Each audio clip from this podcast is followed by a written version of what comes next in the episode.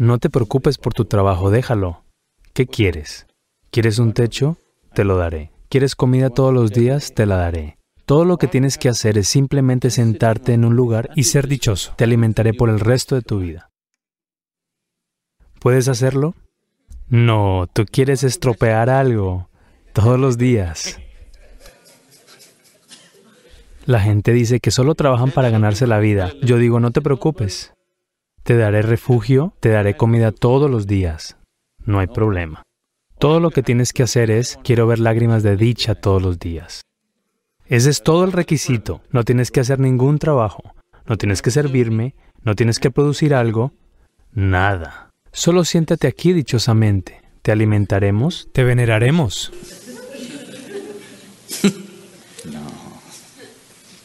Entonces el problema no está en tu trabajo.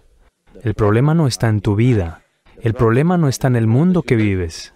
El problema es solo que no has hecho las cosas necesarias para que éste fluya a través de esto, sin esfuerzo, bellamente.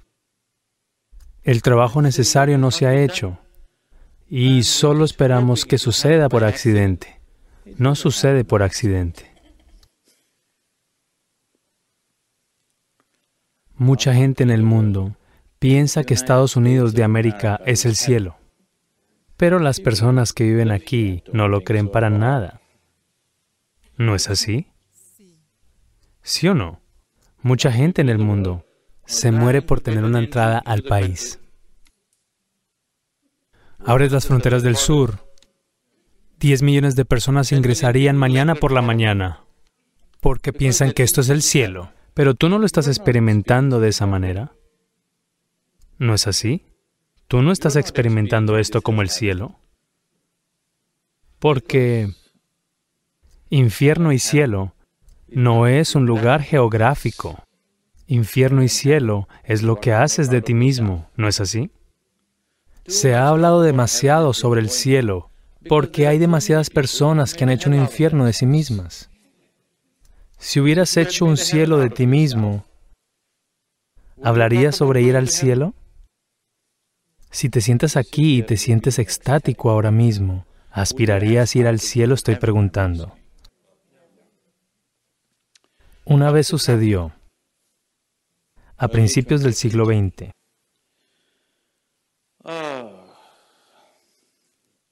una iglesia ortodoxa griega, un obispo de esa iglesia, ¿saben los ortodoxos griegos?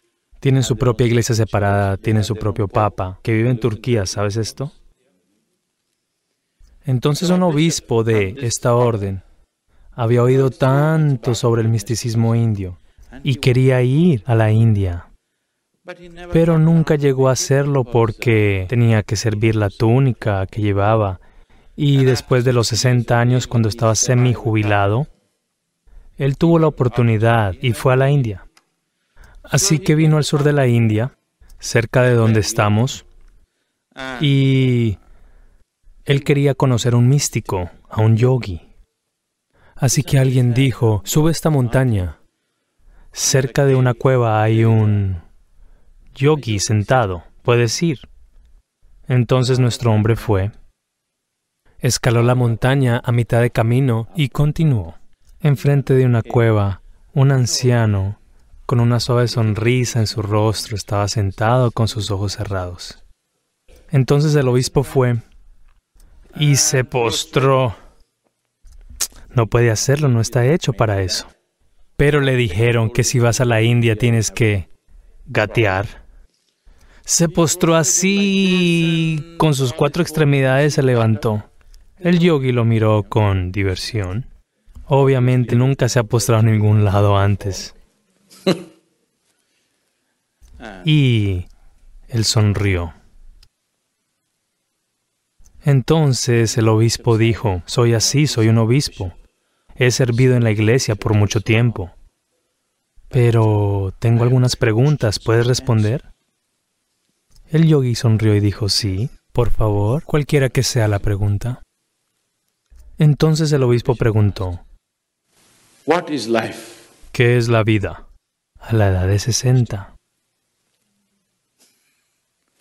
¿Qué es la vida? Así que el yogi cerró sus ojos, se volvió muy dichoso y dijo, la vida es como la fragancia de un jazmín en la brisa de primavera. Y lágrimas de dicha brotaron de sus ojos mientras decía esto. Entonces el obispo dijo, no, no, no. Nuestro Papa nos ha dicho, la vida es como una espina y debemos renunciar a ella. E incluso, simbólicamente, Jesús mismo llevaba una corona de espinas. Así que, ¿cómo puedes decir esto? Nuestro Papa dice lo contrario. El yogi lo miró, sonrió y dijo, bueno, esa es su vida.